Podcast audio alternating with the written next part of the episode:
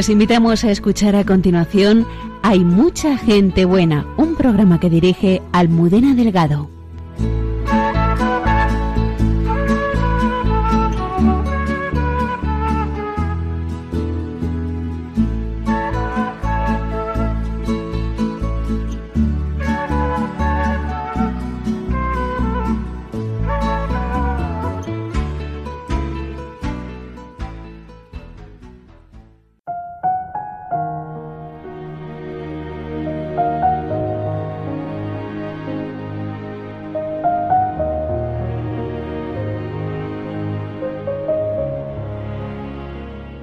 Comenzamos el mes de septiembre con la hermana Lucía para descubrir aspectos muy poco conocidos de su historia, especialmente de los años posteriores a los acontecimientos de Fátima, en los que como religiosa Dorotea y durante 20 años vivió en Galicia donde también tuvo varias apariciones. Sus visitas a Fátima y sus encuentros con varios papas, así como su ingreso en el Carmelo de Coimbra, son episodios de su vida que abordaremos esta noche con Carlos García Costoya, escritor y periodista, que ha ordenado y publicado las memorias de Sor Lucía y nos presenta los años más desconocidos pero llenos de luz de la mujer que fue testigo de uno de los momentos más impactantes de la historia. Nuestros colaboradores continúan una temporada más con nosotros, regalándonos sus voces llenas de sabiduría y conocimiento, Quiero darles las gracias en nombre de todos los que hacemos este programa y de nuestros oyentes por acompañarnos cada madrugada del viernes. En estos días celebramos el Año Nuevo Judío y en Jesús en su tierra, Cayetana Jairi Johnson, nuestra arqueóloga y biblista, nos explica qué representa y cómo se vivía en tiempos de Jesús. El padre Miguel Márquez, Carmelita Descalzo, nos enseña a descubrir en los encuentros personales y en los pequeños acontecimientos de cada día cómo Dios nos hace guiños. En Entre tú y yo, la hermana Carmen Pérez nos da respuesta a las preguntas que se hace San Pablo. ¿Tenemos algo que no hayamos recibido? Comenzamos eh, este nuevo curso llenos de ilusión y con muchas sorpresas, acompañados de todo el equipo del programa y especialmente de Antonio Escribano que desde el control de sonido hace posible que lleguemos hasta cada uno de vosotros, nuestros queridos oyentes.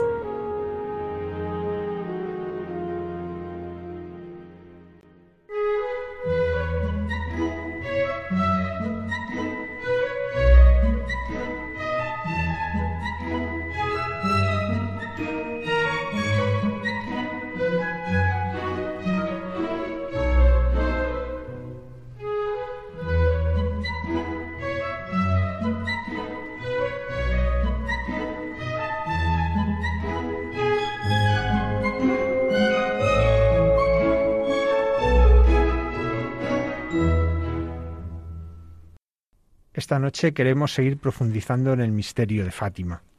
Y queremos conocer más a Lucía, la mayor y la más longeva de los videntes de Fátima, y en especial su vida después de las apariciones, que transcurrió en parte en Galicia, cosa que muchos desconocen. Nos acompaña para ello el periodista y escritor Carlos García Costoya, que es director de Serión Comunicación y Publicaciones. Él es escritor de muchos libros de temática histórica y religiosa, varios sobre el Camino de Santiago y uno de esos libros es Las apariciones de la Virgen en Fátima, en que ordena cronológicamente las memorias de la hermana Lucía. Buenas noches, Carlos. Muy buenas noches. Muchas gracias por acompañarnos. Yo, en primer lugar, querría situar el lugar de la vidente en unas apariciones. Tenemos que enmarcar su significado. ¿Qué sentido tienen para nuestra fe las que denominamos apariciones de la Virgen?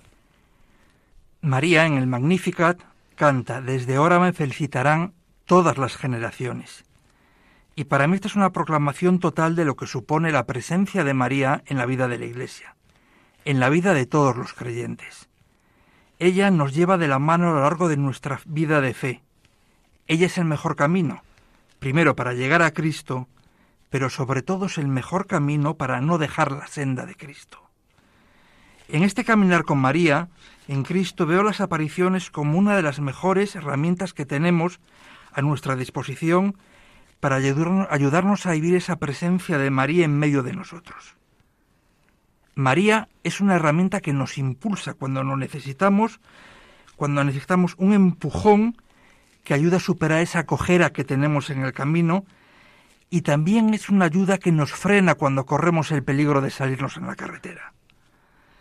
Y cada uno de nosotros tenemos una ventaja, porque cogemos esta ayuda de María cuando la necesitamos. Unos lo hacen con mucha frecuencia, otros lo hacen con muy poca, pero lo importante es que es una herramienta que tenemos siempre a nuestro alcance. Todos lo vivimos de manera distinta, pero todos lo tenemos de la misma manera a nuestra disposición. Carlos, ¿cuántas mariofanías, apariciones de la Virgen, reconoce la Iglesia y cómo es el proceso que se realiza hasta llegar a una declaración de que realmente esa aparición es verdadera? Bueno, empezamos por el final, que es mucho más corto y un pelín más, más denso. Es un procedimiento canónico, digamos, el procedimiento habitual que hay en estos casos, que tiene una fase diocesana y luego una segunda fase en la Santa Sede primero se resuelve el tema de la diócesis, ahí hay una especie, digamos, de reconocimiento inicial, y luego se eleva a la Iglesia Universal, donde ya el reconocimiento es absoluto. Si tecleamos en Internet apariciones de la Virgen, nos salen un montón. Y cada día en listas distintas y son más nombres. Pero si lo miramos como se debe mirar estas cosas, nos encontramos con entre esos cientos de apariciones que hay, solo 16 están reconocidas oficialmente por la Iglesia. Y yo te propongo un reto. Si cogemos ahora papel y lápiz, 15 nos salen seguro. Algunas se nos escapará, pero 15 nos salen prácticamente segura. Pero en todo esto, lo que debemos tener claro cuando nos acerquemos a una aparición de la Virgen es saber si está reconocida o no por la Iglesia. Cierto que es cogiendo el espíritu del Vaticano II, de la presencia de María y todo, que una aparición no reconocida puede acercarnos a Dios. Pero también es cierto que una aparición no reconocida puede desviarnos del camino. Por eso hay que tener un pequeño espíritu crítico a la hora de acercarnos a una u otra aparición. Y aquí la mejor manera es documentarse y leer un poquito. Y está muy bien dejarse llevar por el corazón, pero primero dejarse llevar por la razón. Soy muy racionalista, lo siento. Sí, bueno, y que, es un proceso muy serio que la Iglesia de verdad quiere mostrar la verdad. En este lugar del proceso y de lo que es una aparición, ¿a quién denominamos vidente y cuál es su importancia? ¿Cuál es la importancia del vidente en una aparición mariana? En los videntes son personas escogidas por María para transmitirnos su mensaje. Si analizamos las dos apariciones más destacadas y más reconocidas de todos los tiempos, que son Lourdes y Fátima, por cierto, apariciones muy, muy, muy semejantes en el desarrollo y en todo, nos encontramos con que los videntes son niños, preadolescentes, por decirlo de alguna manera, personas muy sencillas y dicho de una manera fría con una formación más bien escasa. Pero las dos o todos los personajes destacan por una misma cualidad, que le dicen sí a María. O sea, tú puedes ser muy grande, muy pequeño, pero la clave aquí no está en la pregunta, sino en la respuesta. En ese sí que le dicen a María. Y yo creo que esta es la principal lección que debemos aprender de los videntes. La exégesis del mensaje está muy bien. El estudio de la aparición y las palabras de María evidentemente nos pueden ayudar y sobre todo nos pueden ayudar a ayudar a los demás, que en el fondo yo creo que es a lo que debemos buscar. Pero lo fundamental es dejarnos cautivar por la sencillez de Bernardita, de Jacinta, de Francisco, de Lucía y decirle sí a María. Carlos, vamos ya a Fátima. ¿Por qué las apariciones de Fátima son tan importantes, tienen tanta trascendencia? Y de hecho, probablemente en eso que decías, ¿no? Si hacemos una lista de las apariciones públicas reconocidas, lo primero que nos sale es Fátima y Lourdes. Exactamente, uno le sale primero una, yo creo que más por proximidad que por importancia, pero las dos son muy, muy semejantes. Pues muy bien, una primera visión global enmarcada en la historia y sobre todo en la vida de la Iglesia, la trascendencia que han tenido, que tienen y que tendrán, y digo tendrán con todo el convencimiento, Fátima y Lourdes es totalmente incuestionable. Una de las sentencias de la sabiduría popular que más me gustan es cuando una madre le preguntan a cuál de sus hijos quiere más. Y la madre, mirando al fariseo que le hace esa pregunta, le responde, al que más lo necesita en cada momento. Pues esta es la grandeza que tiene Fátima. Fátima es una aparición que surge como respuesta al anticlericalismo.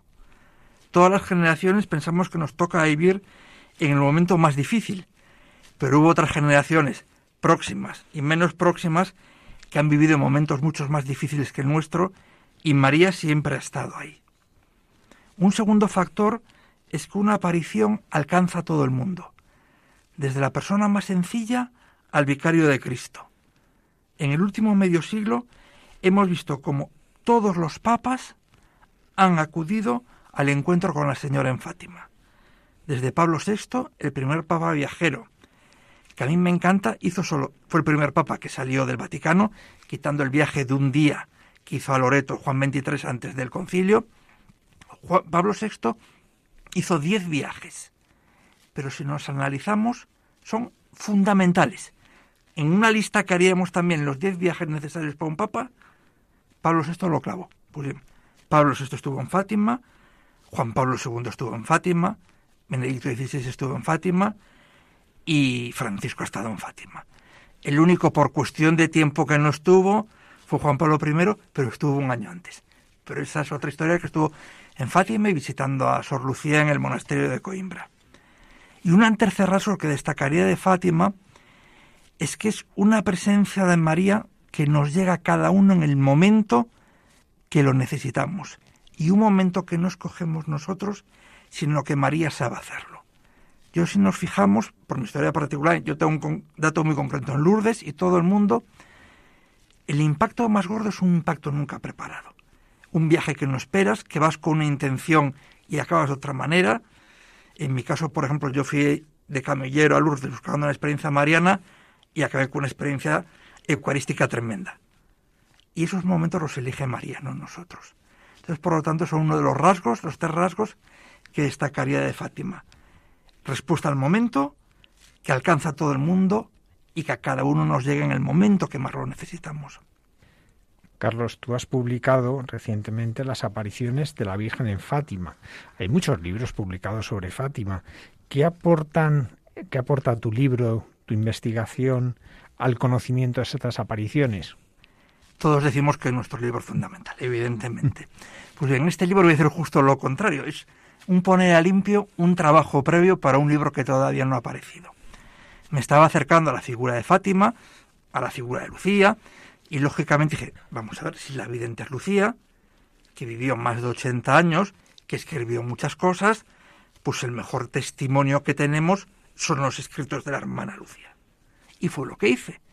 Cogí, me compré las memorias de Fátima, las compré. Hay ediciones por ahí más o menos busca las oficiales, firmadas por el santuario, yo creo que son las más reconocidas. La empecé a leer y como que me despistó un poco. Dije, anda, si aquí la memoria solo habla de su prima. Luego en la segunda solo habla del primo y cuenta cosas que ya contó antes. Lo seguí leyendo y veía que iba contando como por trozos, repitiendo el momento y a veces con aspectos contradictorios entre sí. Entonces a partir de ahí ya me puse a estudiar un poquito el tema y descubrí que lo que llamamos las memorias de Sor Lucía en realidad son seis libros de memorias. Seis libros que escribe en una horquilla de casi 60 años, entre 1935 y 1993. Todo comenzó como casi siempre una manera accidental. A todos, todos estamos enamorados del libro de la vida de Santa Teresa. Sabemos que lo escribió por obediencia. Pues aquí fue mucho más sencillo que eso en el año 35, 1935, Jacinta, que estaba aterrado en Villanueva de Urem, no vamos a contar toda la historia, en un pueblecito cercano a Justrel, a Fátima, trasladaron su cuerpo desde Vilanova hasta Fátima, para enterrarlo junto con su hermano Francisco. En ese traslado aún se reconocía, siendo 15 años después del enterramiento, el rostro y los caracteres de, de, Jacinta. Entonces el obispo, eh, José Alves Correira da Silva, le escribió una carta a Lucía, que estaba en ese momento en España con las Doroteas, y le acompañó fotografías y le contó lo que había ocurrido. Y Lucía le respondió con una carta contándole detalles de la vida de Jacinta que no sabía nadie. Y ahí el obispo sintió la necesidad que Lucía contase más cosas, porque Lucía prácticamente no había contado nada. Y le pidió a Lucía que pusiera de puño y letra todos los recuerdos que tenía de Jacinta. Esto es lo que se conoce como la primera memoria. A partir de ahí empieza a escribir y el obispo de vez en cuando le va pidiendo que escriba sobre determinados aspectos. Si en el año 37, lo que sea la segunda memoria, le pide que escriba sobre las apariciones, cómo fueron las apariciones. Lucía lo describe y aquí incluye por primera vez las apariciones del ángel. Son tres apariciones que preceden a las apariciones de María y que hasta entonces nunca habían hablado de ellas. Jacinto y Francisca, perdón, eh, Francisco y Jacinta murieron sin contar nada y Lucía prácticamente no había dicho nada. Poco así se va encontrando en 1941 escribe sobre el secreto de Fátima contando las dos primeras partes. Sabemos que el secreto de Fátima tiene tres partes. Escribe, esto es lo que se conoce como la tercera memoria, donde describe el secreto. a raíz de aquí surgieron muchas dudas. El obispo decide entrevistarse con ella. Lucía vivía en España, el obispo en Portugal, y se encuentran en Valencia Domiño, que es la ciudad fronteriza. Está Tubia, al otro lado está Valencia. O sea, prácticamente es cruzar la frontera. Se encuentran allí y el obispo hace una serie de preguntas que Lucía responde por escrito y esto nos da la cuarta memoria. Llegamos a la quinta y nos tenemos que ir ya hasta el año 1989. Muere la hermana de Lucía y Lucía es la heredera de la casa familiar. Los que han ido a Fátima ven la casita donde están los muebles, la camita, las ovejitas que tienen por allí, todo muy recreado. Pues bien, cuando eso lo recibe en el año 89 Lucía en herencia y Lucía se lo dona al santuario para que hagan un museo. Entonces, para recrear eso, el obispo le pide que cuente cosas de la familia, de la infancia. Y Lucía se pone a escribir y esto es la quinta memoria. Y luego llegamos ya a la sexta memoria, que es en el año 1993, en el que Lucía en la quinta había hablado mucho del padre, pero poco de la madre. Y la madre es fundamental porque es la compañía de Lucía durante años, la que va a ver al obispo, y Lucía habla profundamente de la madre. Entonces, como vemos, son escritos de Lucía sobre temas distintos, y lo que yo he hecho es coger todos esos escritos, como ponerlos, desguazarlos, con perdón de la palabra, ordenarlos cronológicamente y unirlos, enganzarlos con textos que expliquen ese motivo. Queremos conocer mejor a Lucía. Hemos hablado en este programa muchas veces de las apariciones de Fátima, pero hoy tenemos el privilegio de tenerte aquí, que el poder profundizar en la memoria Lucía te ha ayudado a conocerla. ¿Cómo era ella? Lucía era una adolescente que por mucho que digan, de tonta no tenía un pelo. Eso sí, era una adolescente que nació en una aldea del interior de Portugal al principio del siglo XX y lógicamente no nacen como un premio Nobel allí. Nacen con los requisitos que nacen. De hecho, cuando ella nació, no había colegio para niñas. De hecho, una de las cosas que le encarga la Virgen es que aprendan a leer, que son traducido del portugués de la época, es decir, que vayan a la escuela. Y justo providencialmente, al curso siguiente se crea la escuela de niñas. Solo había para niños. Y empieza Lucía a poder aprender y escribir. Pero si hubiese que destacar tres rasgos de, de Lucía, señalarían tres que yo creo que la enriquecen la humildad, la reflexión y la fuerza. Lucía era humilde porque era sencilla por su origen, pero era humilde también por su forma de vida. Pensemos en las apariciones de Fátima, tuvieron lugar en 1917. Ella murió en 2005, más de 80 años después. Fátima, mundialmente conocida. Los papas habían pasado por allí la historia del tercer secreto con todo, la tercera parte del secreto, lo que eso conlleva. Y Lucía, durante estos más de 80 años, siempre vivió en la más absoluta de las sencilleces. Estuvo siempre marcado por la humildad, nunca fue más ni quiso destacar, ni siquiera ya cuando la reconocía todo el mundo estando en el Carmelo de Coimbra. Reflexión. ¿Por qué digo reflexión? Porque Lucía era una mujer que pensaba, esto los gallegos y los portugueses somos un poco semejantes, evitaba los prontos, que los prontos muchas veces es consecuencia de la soberbia o de la falta de la, de la reflexión. Lógicamente una adolescente inquieta, pero luego de, de religiosa siempre se dejó guiar por las manos de Dios, esforzándose por entender en cada momento lo que Dios le pedía. O sea, no actuaba, sino pensaba, reflexionaba, a veces salía con un poco de retraso, pero era para cuando salía estar seguro de lo que hacía. Y luego la fuerza. Si vemos las fotos de Lucía, porque da gusto ver a personajes, sí que hay fotos, o sea, ella de momento está en proceso, pero bueno, ves a los primos que son santos ya y tenemos las fotos, la casa, la cama donde dormían. Para mí parece maravilloso eso.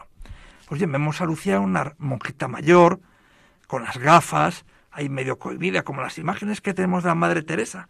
Los que tuvimos la suerte de conocerla ya era una ancianita venerable, poco más. Pues bien, pues es una mujer que partiéndose de esa sencillez y forjándose en la fuerza, tenía algo muy claro. Todo lo que decía, lo decía con todas las palabras y ante quien fuese.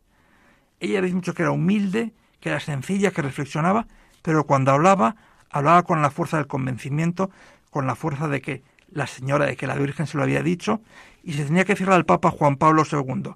Lo que ha hecho está mal, así la consagración no vale, pues se lo decía, cosa que casi nadie haría. ¿Cómo vive ella las apariciones del ángel que nos decías que se conocen realmente a raíz de, que ella lo escribe? Eh, ¿Cómo lo vivió ella? ¿Cómo refleja ella en sus memorias esta vivencia de aquellas apariciones?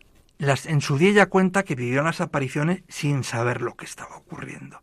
De hecho, ella lo interpreta posteriormente a las mariofonías y dice, ah, pues esto es lo que nos decía el ángel. Ellos que llaman el ángel de Portugal, que entabla un poquito con la mitología, digamos, clásica portuguesa, y hoy en día se entienden como el mercurio que la prepara para todo. Es el que les enseña a orar, el que les prepara para interpretar lo que es una aparición. Es como un entrenamiento. Dice, ah, pues una luz es una aparición. Ya cuando llega la Virgen, dice, ah, ya es una aparición sin pensar qué nos está ocurriendo. Ya saben rezar, de hecho, en las apariciones de la Virgen, ellas rezan las oraciones que el ángel le enseñó y poquito a poco lo van desarrollando. También hemos visto que ella lo cuenta, pero a nivel público porque las memorias no fueron hechas públicas hasta el año 1942. Hasta 25 años después de las apariciones, no se supo que el ángel se le había aparecido. ¿Y cómo vive las apariciones de la Virgen? De una manera muy sencilla. Y yo que me enrollo mucho, aquí voy a ser claro. aceptando la misión que la señora le encomienda. Antes decía el sí, por lo mismo. Dice sí, lo asume, lo acepta y se pone en marcha. Y yo creo que esa es la clave. Escuchar escuchamos todos, pero en marcha no se ponen muy poquitos. Y es lo que tenemos que aprender de Lucía. ¿Qué repercusión tiene para Lucía convertirse en una de las videntes del mayor acontecimiento del siglo XX? Nos hablas de su humildad, pero cómo ella vivía este encontrarse de repente eh, en el centro de atención de tantas personas asombradas por el misterio que ha vivido. Aquí destacaría tres fechas para enmarcar. Lucía nace en 1907. Las apariciones se producen en 1917. Y ella muere en 2005, a punto de cumplir 98 años. Ya fue durante 88 años la portadora del mensaje de María. Pues bien, estos 88 años ella los vivió, primero formándose como persona y luego como religiosa. Ella tuvo una vida religiosa, luego se podrá hablar de ella, no muy fácil, o sea, tuvo una vida un poquito dura, no, no entró, ah, esta es la vidente, le vamos a dar la mejor celda, el mejor puesto, pues no, todo, todo lo contrario. Y ella lo hizo y en todo se guió por dos palabras, amor y servicio. Y esto fue amor y servicio a María, amor y servicio a la Iglesia, y amor y servicio a todos los hombres. Nunca pensó en ella, sino que siempre pensó en los demás. Yo tuve la suerte de visitar el Carmelo de Coimbra un par de veces, sobre todo en el año 17, en el centenario, y pude charlar con varias monjas que habían convivido con ella. De hecho, la entonces eh, priora, la madre Celina, que justo murió ese año, pues me autorizó a pasar, me enseñó esas cosas que en el Carmelo es casi un privilegio, y me guió una carmelita de ochenta y pico años que había sido 40 años compañera de ella. yo me interesaba más el testimonio de esa monjita que todo lo que estaba viendo. Una experiencia impresionante. Y sigue habiendo compañeras de Lucía que vivieron muchos años allí. Y todos destacan lo mismo. La sencillez, la humildad, el trabajo y el amor. Ella va a tener que dejar Fátima, su Fátima, su lugar, su casa, y va, es enviada a Oporto. ¿Por qué sucede esto? Nos imaginamos. Bueno, ahora estamos en el mundo de la televisión, de estos programas, de todo, pero al final lo que cambia es el soporte, la comunicación es la misma. Hoy salen las portadas y entonces va más lento, pero al final todo lo tenía. Tú te dices, hay un sitio donde se ha aparecido la Virgen. Ah, pues voy allí. Ay, aquí vive el niñito que la vio. Pues yo quiero conocer a ese niño. O sea, da igual que sea la pantoja que, que Lucía. En el momento en el que estamos, todos tenemos esa curiosidad. Pues nos podemos imaginar que eran el foco de atención. Esto se une que sus dos primitos, Francisco y Jacinta, mueren antes de 1900, 1920 y antes, con lo cual ella se queda como la única niña vidente. Los demás miembros empiezan la gente a protegerla, surgen varias familias que la llevan a su casa, pues que le enseñen normas básicas desde que aprenda a comportarse, a asearse, a vestir. Pensemos que una pastorcilla de una aldea en medio del monte, eso hay que tenerlo siempre. Y empieza a fomentar. Entonces llegamos al año 1920, donde el Papa restaura la diócesis de Leiría. Y el primer obispo nombra a José Alves Correira da Silva, que le encomienda que averigüe el tema de las apariciones. Su misión fue esa. Puede chocar, pero yo creo que fue una elección maravillosa del Papa, quien creó un obispo receloso de las apariciones. Eso yo creo que es fundamental, en vez de un forofo que dice, no, él recelaba. Fue muy escéptico con toda la investigación, pero desde el primer momento tuvo una cosa clara. La preocupación por Lucía. Dice, esta niña no puede andar de casa en casa, de marquesa en condesa y dejándose atacar por todo el mundo. Perdón, dejándose tocar por todo el mundo. Algo hay que hacer con ella. Entonces decidió que ingresase como estudiante en un pensionado que tenía las hermanas Doroteas. Ella no la metieron con monja con 14 años, sino que la mandaron a un internado de las monjas Doroteas en Oporto, y allí se fue y estuvo cuatro años como una niña más. Eso sí, nadie sabía quién era ella, las compañeras no lo sabían, las monjas prácticamente lo sabían las cuatro directoras del colegio, y de hecho le cambiaron el nombre, porque en vez de llamarse Lucía se llamó María Dolores. Que eso luego fue un pequeño problemilla, porque no pudo obtener el graduado, porque no tenía partida de bautismo a nombre María Dolores, y esas cosas burocráticas de la época. Después de Oporto, de esos años de estudio, de, vida escondida, por lo que nos cuentas, viene a vivir a España. ¿Cómo es esto? Que además es que no es muy conocido por estos españoles. y vivió muchísimos años en España. Pues bien, ¿por qué vino a España? Estamos en una época en que Portugal era muy anticlerical. La religión, las órdenes religiosas estaban prácticamente suspendidas, podían tener pues un poquito lo que se está viendo en otras partes, les dejaban que se quedaran para atención digamos, caritativa, pero no para hacer actividad pastoral. Los colegios, los comedores de pobres, los asilos, sí, porque alguien tiene que encargarse y así no se encargaba el Estado. Pero no podían tener noviciados ni nada y la mandaron, montaron un noviciado en Tui, es decir, al otro lado de la frontera. Con 17 años, Lucía tenía que dejar de estudiar, ya no podía hacer vida de interna. Entonces ella tenía como inquietudes de hacerse religiosa, de hacerse carmelita incluso, y se lo confió la directora del colegio. Yo no sé si fue barrer para acaso o no, dijeron, la vida de Carmelita es muy dura, tú no estás hecha para eso, ponte a prueba Dorotea aunque solo sea para eso. Ella al final se dejó convencer, habló con el obispo, dijeron, pues vale, y con 17 años aceptó ingresar en las Doroteas, y fue así como la mandaron al noviciado que estaba en Tui. Aquí donde llegó el 25 de octubre de 1925 y aquí pasó más de 20 años sin salir de Galicia. Carlos es poco conocido, pero estando en Pontevedra, Lucía también vive varias apariciones. ¿Qué sucedió en ellas? ¿Cómo son estas apariciones? Bueno, Lucía, cuando llegó al noviciado, recibió, con perdón de la palabra, bofetadas por los dos lados. Ella llegó, le dijeron, te vas a formar en el noviciado, vas a ser una monjita maravillosa, te vas a dedicar a la educación de los niños. Pues bien, ella llegó el 25 de octubre y a la mañana siguiente dicen, te tienes que trasladar al colegio que tenemos en Pontevedra. ¿Qué dices? Eso es un colegio para trabajar, no es el noviciado para formarme. Pero bueno, lección de humildad, cogió su bolsita. Es curioso, un detalle, voy a hacer un pequeño paréntesis. En el primer viaje que hizo, eh, llegaron, la madre le compró una bolsa. Y esa es la bolsa que utilizó toda la vida y que se conserva actualmente en el Museo de las Carmelitas de Coimbra. O sea, todos los viajes que hizo, llevó la misma, digamos, bolsa maletilla que le compró su madre para el primer viaje y la utilizaba cuando iba Fátima a ver a los papas. Y un recuerdo yo creo que, que muy cariñoso que podemos ver todos. Pues bien, la mandaron al colegio, dijo, bueno, pues me voy a dedicar, pensó ella, a la educación de las niñas. Segundo bofetón que recibió en 48 horas. La superiora no la puso con las hermanas, sino con las coadjutoras, que eran religiosas que se consideraban no aptas para la enseñanza y se dedicaban a trabajos domésticos.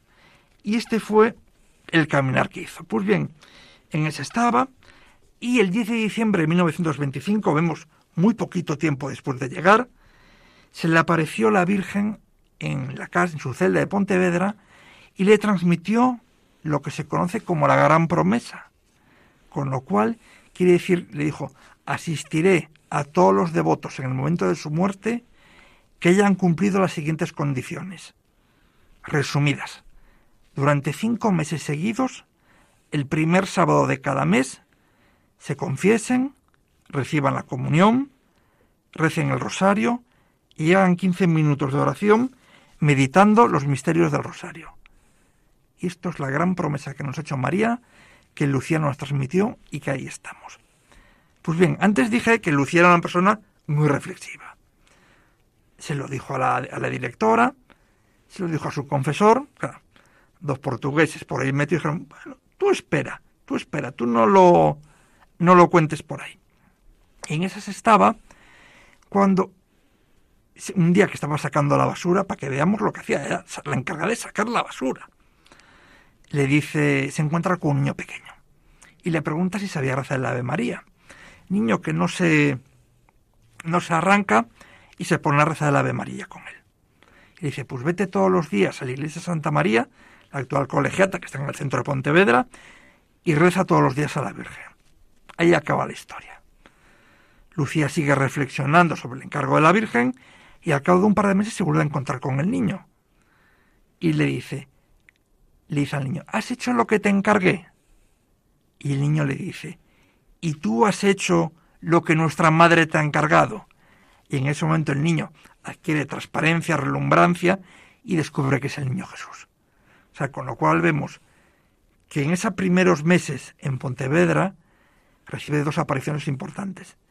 La de la Virgen María, transmitiendo la gran promesa, y la del Niño Jesús, que es algo mucho más excepcional. Y luego además también tiene una visión de la Santísima Trinidad. para completarlo. Ya... ¿Cómo, fue esto? Esto fue ya en Vigo. Esta vez, eh, perdón, en Tui. Ya la tuvo en la casa que tuvo en Tui. El 18 de julio, hay que explicar por qué regresa a Tui. Sí. El 18 de julio del año 26, Lucía estaba haciendo recados. O sea, era, debemos decir, la basura, hacer recados, prácticamente la demandadera de, de la comunidad. Y pasó por delante el convento de las Clarisas y sintió la necesidad, como había adoración del Santísimo, de entrar a rezar. Y no se sabe muy bien por qué, fue al locutorio, dice, mire, yo soy una hermana Dorotea, me gustaría hablar con la priora. La priora la recibe en el locutorio y le dijo que era postulante de las Doroteas, pero que estaba contemplando entrar en clausura. La, la priora dijo, todo está muy bien, pero lo primero que tienes que hacer es hablar con tu confesor y con la superior de tu comunidad yo no voy a sembrar en huerto ajeno, aunque lógicamente le haría ilusión, ¿no? Lucía regresó, habló con su superiora, ¿y qué pasó? Que a la mañana siguiente la despertaron a las 4 de la mañana, dijeron, levántate que a las 5 coges el tren para, para Tui. No les debió gustar que, entre comillas, se acercase a las clarisas que la devolvieron para Tui. Llegó a Tui y le dijeron, pues, pues qué bien, aquí te cuidaremos y te prometo, dijo la, la superiora de Tui, que vas a tener la formación que hace años te negamos. Empezó todo y se entró el proceso de, de formación en el noviciado de Lucía. Y así llegamos hasta el 13 de junio de 1929. 13 de junio. Vemos que las fechas nos encajan. Mientras Lucía estaba de oración ante el Santísimo Sacramento, la Virgen le pidió que su corazón fuese, que, perdón, que Rusia fuese consagrado a su corazón inmaculado. El que contuvo una visión de la Santísima Trinidad entera. Recordemos que el inicio de Fátima es en 1917, año de la Revolución Comunista. Esto ocurre en 1929. Lo que le dijo en el 17, vendrá a pedirte la conversión de Rusia, que ni entendían, según interpretaciones pensaban hasta que Rusia era una señora, imaginemos un niño, a una señora que está por ahí. En el 29 ya se sabía lo que era el comunismo, lo que era Rusia, y la petición fue mucho más fuerte. Desde entonces Lucía lo asumió como una misión propia, escribió al Papa desde 1940, a los papas siguientes, y sin embargo esta consagración no se haría hasta el 25 de marzo de 1984, 55 años después, por no decir con 55 años de retraso. Cinco años después cayó el muro de Berlín, ya que cada uno saque sus propias conclusiones. Carlos, Lucía vive la guerra civil estando en España. Eh, sus, superiores no se plantean evacuarla. ¿Cómo vive ya esta tragedia que estaba sucediendo en el país que la había cogido? Bueno, hay que entenderlo como en dos momentos. Primero, ella sí vive sobre todo el proceso anticlerical que fue la Segunda República. Sabemos, la Segunda República se proclama el 14 de abril de 1931 y el 11 de mayo de 1931 se produce la gran quema de conventos. Era un movimiento muy anticlerical y sobre todo dirigido a los regulares. Afectaba a todo el mundo, pero tenían el punto de mira en los regulares. Las comunidades se plantearon cómo hacerlo a partir del 34 en la Revolución de Asturias, donde tenemos ya los primeros mártires. Ya la cosa empieza a ponerse un poquito más fea. Algunas Doroteas regresan a Portugal, no se podía regresar, pero Lucía dice, no, esta no, que en Portugal la tenemos que tener aquí aislada. Y en ningún momento se planteó la, que Lucía se retirase. También hay que entender que Galicia desde el primer momento de la guerra civil es zona nacional, por decirlo en el lenguaje que todos entendemos. No, no fue frente de guerra, sí fue frente de represión, pero no fue frente de guerra. Con lo cual la vida de una religiosa se vio alterada por el ambiente bélico, por la presión política, por todo, pero no hubo como un temor físico para ella. Con lo cual Lucía no lo vivió tan bien. Ella pasó casi todo el tiempo en Tui, solo hizo dos viajes en estos años y en los años siguientes. En, estuvo unos años en Pontevedra, el 34-37, y el 37 volvió a Tui y solo salió de Tui para irse a operar a Pontevedra y después en el 45, el 25 de julio del 45, esos días, que fue a Santiago a ganar el jubileo. Con lo cual, Lucía también abrazó la puerta de Santiago. Eso, eso sí que no lo sabe casi nadie, que Lucía fue peregrina a Santiago. ¿La hermana Lucía regresa a Fátima como peregrina, hablando de peregrinaciones? Sí, sí, sí, regresó a peregrina. Eh, pues sí, se regresó a Fátima. Además, son ocasiones muy, muy señaladas. Ella regresó a Portugal en el año 46 Portugal en el año 46 vivió una explosión mariana. Una de las promesas de la Virgen de Fátima en el año 17 era que la guerra terminaría pronto y que habría una guerra mucho peor, pero que Portugal no entraría en esa guerra. La guerra acaba en el 17 y en el 18 y la Segunda Guerra Mundial Portugal es neutral. Distinto a la no beligerancia de España, Portugal es neutral con lo cual no vivieron el tremendo horror que vivió el resto de Europa. Acaba la Segunda Guerra Mundial, se produce una explosión mariana de agradecimiento a la Virgen y en el año 46 la Virgen de Fátima es coronada. Lucía eh, decide, las, las superiores dicen que debe regresar a Portugal y el 19 de mayo de 1946 regresa a Oporto. Allí estaba y unos días después la superiora dice, vamos a viajar a Fátima. Nos podemos imaginar la alegría tremenda que sufrió Lucía.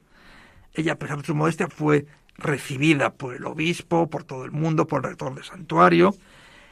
Tuvo una misa en la presidida por el obispo en la capeliña. Y después hicieron un viaje que se conoce como reconocimiento de los lugares de las apariciones. Nos acordamos que Lucía se había ido en el año 2021 y no había vuelto. Los otros pastorcillos no estaban, pues, pues se presentó a la Virgen aquí, aquí fue tal, y llevaron a Lucía bueno, en vez de aquí fue allí, en vez de en este árbol fue aquel, y sobre todo las apariciones del ángel que no sabían dónde habían sido. Porque Luciano y señaló el lugar de las apariciones. Esto ocurrió en el año 46. Luego ya no volvió, luego veremos los avatares que tiene, y sí regresó con motivo de todas las visitas pontificias. En el año 67 fue Pablo VI, allí estaba Lucía. En el año 82 Juan Pablo II, para dar las gracias, justo un año después del atentado, allí estaba Lucía. Segundo viaje de Juan Pablo II en el 91, allí estaba Lucía.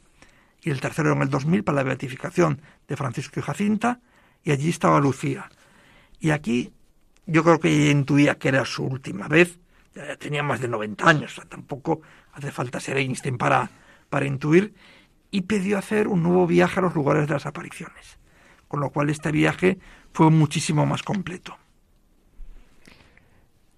Es poco conocido que la hermana Lucía había sido Dorotea, es más conocido que entra en el Carmelo. ¿Cómo es este cambio de Dorotea a ir al Carmelo? Ella cuando regresa a Portugal ya tiene la inquietud de ser una religiosa contemplativa. Hay gente que puede decir, pero ¿qué más de una monja que otro? No, no es lo mismo el carisma de una orden que otra, y mucho menos de una monja contemplativa, una monja de vida activa. Cambia por completo. Entonces ella tenía la inquietud. Lo empezó a hablar con el obispo de Porto, con su confesor, con la superiora, pero que le iban como, como dando largas. Hasta que llegamos a principios del año 47 y recibe la visita de un dominico que le dijo que unos días después iba a ir a Roma y se iba a entrevistar con Pío XII se le iluminó la velita. Espera un momento, le llevaríais una carta al Papa de mi parte. Le escribí una carta al Papa, el dominico se la entregué, y de hecho unos días después, el 21 de febrero, el obispo la llama y le dice, acabo de recibir una carta del Papa para disponer que usted entre en el Carmelo. Con lo cual ya todo estaba allanado. Quedaba el proceso burocrático de una orden a otra, pero bueno, eso, los eclesiásticos saben mucho más de esos temas la gente en la calle, pues lo vemos mucho más sencillo. Pues bien, ya teníamos que iban a casar en el Carmelo, pero sabemos que la vocación de las religiosas es doble. Es vocación al carisma, al orden y vocación a un Carmelo concreto. Porque tú entras en uno y ya no, la mayoría ya no sale. Y si sales es para una fundación o para trasladarte. Pues bien, había que elegir un Carmelo. Entonces Lucía dice, bueno, a mí me gustaría el de Viana do Castelo, porque está muy retirado y conozco a la priora. El Doporto, barriendo para casa, dijo, hombre, yo creo que es mejor que te quedes en el Doporto. Y el de Leiría Fátima dijo, hombre, yo creo que es mejor que te traslades al de Fátima. Cada uno quería, pues digamos, tener la subera. Pues allí estaba hasta que el 25, el, la Virgen Peregrina de Fátima hizo un viaje a Porto. Y en ese momento Lucía recibió la inspiración de que entrase en el Carmelo de Coimbra, donde no conocía a nadie, nadie lo había citado, y era un Carmelo que había sido destrozado durante los años anticlericales y estaba en proceso de restauración física. De ello, ella con los años sería la encargada de restaurar la iglesia. Pues bien, esto fue lo que ocurrió y Lucía entró en el Carmelo de Coimbra el 25 de marzo de 1948, que era jueves santo, el mismo día litúrgico en el que ella había nacido en 1907. Entró en el 48 y vivió 55 años hasta su muerte. Desde aquí me gustaría invitar a todo el mundo, todo el mundo va a Fátima y nadie, nadie o casi nadie pasa por Coimbra. Son 80 kilómetros por autopista. Más facilidad es imposible, ¿no? Sí. ¿Cómo fueron los años que Lucía estos 55 años en Coimbra? Fueron años de vida de Carmelita, de recogimiento y oración. Ella se encargó, por ejemplo, de de, colocar la iglesia, restaurar el edificio, como eso, digamos, le quedó mucho el tema de la vida doméstica, de servicio a las demás, se encargó de todo. Eso sí, no estuvo ni en la portería, ni en el... No, era como una vida mucho más interior y sí tuvo una actividad epistolar muy, muy importante. Luego contaba muchas cosas a las hermanas que en el año 2016, ya fallecida Lucía, publicaron un libro delicioso en el cual reconstruyen la vida de Lucía con testimonios de las que convivieron con ella. O sea, un documento maravilloso que también vale la pena entrecortarlo y colocarlo alrededor de las, de las memorias. ¿Cómo fue su muerte? Pues murió como una carmelita. Todos sabemos, bueno, todos no, algunos siguen diciendo tonterías, y perdón la palabra, el famoso Nundimitis de Juan Pablo II en el año 2000. Pues bien, yo creo que Lucía, en ese último viaje a Fátima, en el que hablé del nuevo peregrinación a los lugares, pues hizo prácticamente lo mismo. De hecho, los dos murieron con apenas unas semanas de diferencia nada más. Pues bien, Lucía ya mayor, noventa y pico años, pues el deterioro de que murió pues, de, edad. Cada día tenía una enfermedad nueva. Y lo que antes se llamaba muerte natural, que se ha perdido un poco el concepto. Exactamente. Decía, murió, le paró fallo renal. Vale, pero fallo renal, pero del conjunto. Pues bien, en el año 2004 el deterioro cae en picado. Y el 6 de diciembre firmó un documento donde le hacía un rogo a la superiora. A Lucía le habían concedido el privilegio de ser enterrada en el santuario de Fátima, donde ya estaban sus dos primos, en este momento ya beatos y que canonizarían unos años después. Un gran privilegio, pero ella quiso al menos permanecer un año enterrada con sus hermanas carmelitas en el cementerio conventual de Coimbra. Y esto fue lo que acabó sucediendo. Lucía murió el 13 de febrero de 2005 a la puesta de sol. Esa misma mañana recibió un fax, eso que los jóvenes ya no saben lo que es, y estamos hablando hace 15 años, o sea, no de Juan Pablo II transmitiéndole su última bendición. Juan Pablo II estaba muy malito, Juan Pablo II murió en abril de ese año, y Lucía murió y tuvo una, una particular tremenda, tuvo dos entierros. El primero fue en Coimbra, el Papa mandó al cardenal Bertone, entonces secretario de Estado, a persuadir un funeral solemne en la Catedral de Coimbra, fue enterrado el cuerpo en el cementerio conventual y un año después fue exhumado y trasladado a Fátima. Y aquí hubo un acto que me parece delicioso y de una gran trascendencia, el primero vemos que fue el cardenal Bertone, y aquí no. Aquí fue una celebración presidida por todos los superiores carmelitas de la Europa. Con lo cual, el significado es muchísimo y es un acto que no se conoce. Lucía entonces descansa en Coim, perdón, en Fátima, enterrada con el hábito de carmelita. Sea, murió como una carmelita. Carlos, eh, nos has hablado muchas veces, aparece ahora Juan Pablo II, ¿no? Eh, eh, ¿Una relación tan cercana entre Juan Pablo II y la hermana Lucía? Sí. O sea, la hermana Lucía y los papas tuvieron una relación muy, muy próxima. Ya sabemos que cuando le encargaron escribir el tercer secreto por escrito, que es una historia, hablamos, apasionante, porque ella lo escribió en Tui, de noche, con un lápiz, digamos, casi una mina, y lo llevó caminando a Portugal ella, por ser medio, podía cruzar el puente, el famoso puente internacional de, de Tui. El que lo conozca, le gusta la ingeniería, es un puente delicioso, el 19. Dicen que es de Eiffel, pero no, pero tiene el tren por arriba, el paso por abajo, los coches y una pasarela peatonal. Pues por allí cruzó Lucía llevando dentro de su hábito el tercer secreto para dárselo al enviado del obispo de Liria que estaba al otro lado. Pues bien, ella desde entonces tuvo una relación muy estrecha con todos los papas. Antes comenté Pablo VI, se acercó cuando fue a verlo y Lucía le pidió hablar con Pablo VI. Pablo VI que era una persona tremendamente avispada, pero que vivió un momento tremendamente complicado, yo creo que más que Santos Mártir el pobre, sinceramente lo digo, pues Lucía quería hablar con él. Y él como que le, le daba esquinazo, vale, están aquí en la misa, pero como sorteándolo. Solo los curas lo sabéis hacer muy bien. Pero claro, la gente, luego salió Papa, a saludar a la gente y la gente empezó a gritar el nombre de Lucía. no le quedó más remedio que regresar, coger a Lucía y salir con ella. pero él no tuvo una relación personal muy estrecha. En cambio, con Juan Pablo II fue tremenda.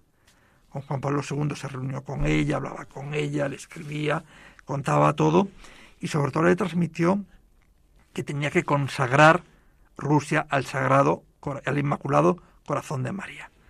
Juan Pablo II lo intentó hacer y dice, no, no, santidad, que está mal hecho, que hay que hacerlo en las condiciones que, que ha marcado la Virgen.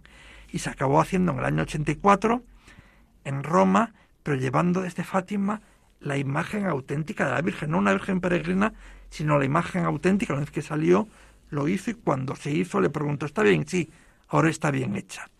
Hay una carta de unos años después en la que Lucía dice todas las veces que se ha intentado y todas las veces que se hacían mal, desde Pío XII hasta Juan Pablo II. Y por eso tuvo una relación tremendamente estrecha. Con Benedicto XVI no lo llegó a conocer de papa, pero sí tuvo siendo cardenal una relación bastante estrecha con él en el estudio del tercer secreto y todo. Carlos, y una pregunta más personal. Para ti el haber eh, ahondado en las memorias de la hermana Lucía, ¿cómo te ha ayudado a crecer en la fe? Pues yo creo resumiéndolo mucho, que me ha intentado, me ha ayudado a crecer día a día de la mano de María en el amor a Cristo. Pues la clave de María es llevarnos a Cristo. Pues Carlos García Costoya, periodista, escritor, director de sello en comunicación. Pues muchas gracias primero por esta entrevista tan preciosa y también por habernos traído este libro, este libro que habla de las apariciones de la Virgen en Fátima, poniendo en orden pues todas las memorias de Lucía, de manera que de un modo muy accesible podamos adentrarnos en la figura de esta vidente Fátima. Muchas gracias, gracias a vosotros y buenas noches. Buenas noches.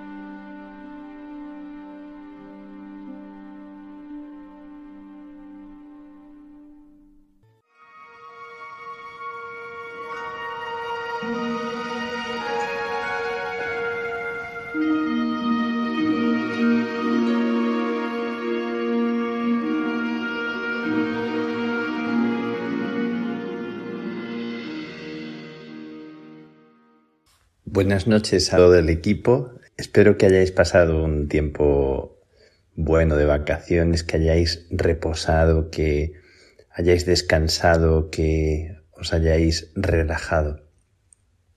Ya esperaba yo con ganas el poder hacer este saludo y poder encontrarme con vosotros a través de, este medio, con vosotros y con toda la gente que, que escucha la radio y que sigue tan, tan de cerca todo lo que viene como alimento y tanta gente que ha, ha preguntado y ha pedido el poder seguir escuchando estas palabras en lo que yo pueda con, con mucho cariño y con mucha alegría voy a seguir compartiendo, si Dios quiere y si me lo permiten las circunstancias. Durante todo este mes de agosto que, que no he estado presente en directo o cada semana haciendo una grabación para el programa de cada semana, han sido muchos guiños que ahora no, no podría enumerar porque siempre lo decimos que la vida está llena de guiños y qué bueno es estar con los ojos atentos y con el corazón despierto. Qué bueno es pensar que, en cada esquina, en cada rincón y en cada paso que das hay tantas cosas que descubrir y a veces vive uno tan dormido y, y lo digo por mí mismo. Durante este tiempo, ¿qué cosas os podría decir? Así, aparte de, de, lo que os voy a contar de la situación en la que estoy ahora mismo y desde el lugar del de, desde el que os, os estoy grabando estas palabras. Pero durante este mes he explorado la isla en la que vivo, que es la isla de Tenerife. Y qué bonita, qué maravilla, descubriendo lugares y rincones que no conocía. Me ha, me ha encantado, me ha enamorado Así que aunque llevo muy poquito tiempo, eh, ha sido una ocasión de, de poder explorarla y descubrirla para cuando venga gente que, que necesite que yo la guíe o la acompañe a algún sitio de los que he visitado y otros que siga descubriendo. Durante este tiempo, durante este mes de agosto, también eh, ha sucedido algo que es el recuerdo vivo de la partida de mi madre al cielo. Eh, hace un año que partió en este mes de agosto y todo lo he vivido y lo he sentido como una bendición. Esto quiero deciros y quiero compartir con vosotros que es la sensación de una presencia, la sensación de una cercanía tan tan especial como que todo lo vivido a pesar del dolor y a pesar del recuerdo de aquellos momentos, se, se transforma en este ahora presente como en una especie de, de gracia, de fuerza, de entusiasmo que empuja como con una mano invisible, que te invita, que te anima, que te prepara como un zumo de, de naranja, como ella a veces me hacía y, y que alimenta y que trae vitaminas al alma y que te hace sonreír y que, y que te hace sentir que no estás solo, que en medio de la soledad aparente no estás solo. Así es el cariño y la presencia de los seres que, que marcharon y durante esos días nos llegó un texto que encontró mi hermana y que una parte de ese texto la puso en, en el recordatorio o en el, el folletito que preparó para invitar a la gente. Y decía algo que me impactó mucho y que me parece algo que refleja la necesidad que tenemos de transformar los momentos de ausencia y, y los momentos de pérdida o de partida en momentos de encuentro, y en momentos de descubrimiento. El texto decía, puedes cerrar los ojos y rezar para que vuelva o puedes abrirlos y ver todo lo que ha dejado. Tu corazón puede estar vacío porque no la puedes ver, pero puede estar lleno del amor que compartisteis. Puedes llorar, cerrar tu mente, sentir el vacío y dar la espalda. O puedes hacer lo que a ella le gustaría. Me encanta esta parte. Puedes hacer lo que a ella le gustaría. Sonreír, abrir los ojos, amar y seguir. Seguir luchando y agradeciendo y disfrutando. He añadido esta última parte, estas últimas palabritas. Seguir agradeciendo, seguir disfrutando de cada momento, como el mejor homenaje, como el mejor recuerdo. Así me venía a mí, a la mente y al corazón. Durante este tiempo, en mi comunidad, en el lugar en el que estoy, por gracia de Dios y, y por suerte, he hecho vida cotidiana y sencilla, eh, colaborando en las tareas ordinarias y haciendo comunidad, incluso cuando hemos sido solamente dos hermanos en la casa, porque estamos en tiempo de vacaciones. Y esto me, me nace como con una especie de gusto especial. Me encanta hacer comunidad. Algún día me ha tocado hacer los recados o algún recado o poner la mesa o tirar cosas al punto limpio o tirar la basura o montar mesas de despacho que nos han regalado o fregar los platos. Bueno, esas cosas que son tan simples, tan sencillas de la vida y que, que están llenas de encanto porque te hacen sentir que en esos pequeños detalles cuidas también la vida de los demás. Es como un gusto por dentro, como un, un, unas cosquillas interiores cuando, cuando sientes que algo haces por los demás y piensas en comprar alguna cosa que a otro le hace falta y que cuando es la comida está a punto para que él pueda tener algo o una bebida o el pan que le gusta. Bueno, pues recordando todo eso que son guiños o son gracias que uno vive cada día y de las que la vida está llena, porque la vida está a borbotones, llena de, de pequeños detalles casi invisibles que son los que dan sentido a lo que vivimos. Pues resulta que estos días os quiero contar que he volado a Roma y estoy aquí.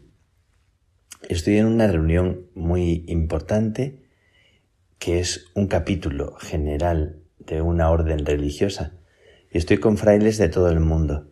Somos unos 116 de países muy variados. Mirad, os, voy a decir algunos de los países. Son Bielorrusia, Ucrania, Nigeria, India, Líbano, Paraguay, Burkina Faso, México, Malasia, Japón, Portugal, Nicaragua, Francia, etcétera, etcétera, etcétera. Estamos de muchísimos, muchísimos países, como 80 o 90 países, seguramente y entre ellos algún país que está en guerra, como Ucrania todavía. Sigue una situación de tensión, aunque está medio olvidada, o, o países en situaciones muy, muy duras, como Líbano, Venezuela, etc.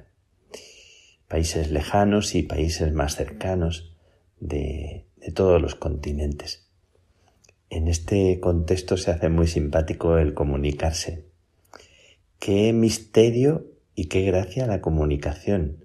Cómo echa de menos uno saber, saber idiomas con, con más perfección. Aunque bueno, uno hace lo que puede, ¿verdad? Con, con cuatro palabras. En inglés, en italiano, en francés, en español o en otras lenguas, si alguien la sabe. Pero sobre todo el lenguaje de la sonrisa, el lenguaje de la cercanía, el lenguaje del gesto, y cada día en, misa es una lengua diferente. También el, lo bonito que es el, el acoger la misa en cada lengua, el escuchar a cada hermano expresarse y rezar con él los salmos y, las oraciones en la lengua diferente de cada uno. El lenguaje del corazón y la oración, el lenguaje de la comunión, que no siempre es fácil y sin embargo tan apasionante explorar el sentir del otro y tratar de comprenderlo antes de juzgarlo. Nos decía el Padre General, que es nuestro superior, que la misión más importante que nosotros tenemos es la de ser familia, es la de ser comunidad. Y esto me gusta mucho. Eh, una comunidad que vive unida, que se cuida, que se apoya, que se sostiene, que se anima a vivir. Y este es como el gran desafío en el mundo en el que estamos, que es un mundo que busca hogar, que es un mundo como en Éxodo, que es un mundo que está necesitando sentirse sostenido por dentro. ¿Cuánta necesidad tenemos todos de sentir que, que tenemos hogar, que hay complicidad, que cada persona con la que te encuentras es un hermano y no un enemigo al acecho? Pues estoy en Roma y, a pesar de estar aquí, que es a distancia del lugar donde habitualmente vivo, siento que cada hermano y cada persona con la que estoy aquí es como una invitación al hogar. Y como estoy aquí en esta reunión que se celebra cada seis años y nunca se sabe lo que puede pasar porque esta reunión a veces puede traer cambios a la vida de los frailes que estamos aquí. Es siempre como un poco estar en vilo, estar en el aire. Y comentaba yo con mis hermanos y con un hermano mío, con Carlos y con mi cuñada, que de repente me enviaron un mensaje que os quiero leer y con este mensaje quiero quiero terminar y una pequeña anotación. Y me decían por la noche ayer, eh, pensando en la posibilidad de que pudieran a lo mejor ofrecerme algo o enviarme a una misión diferente.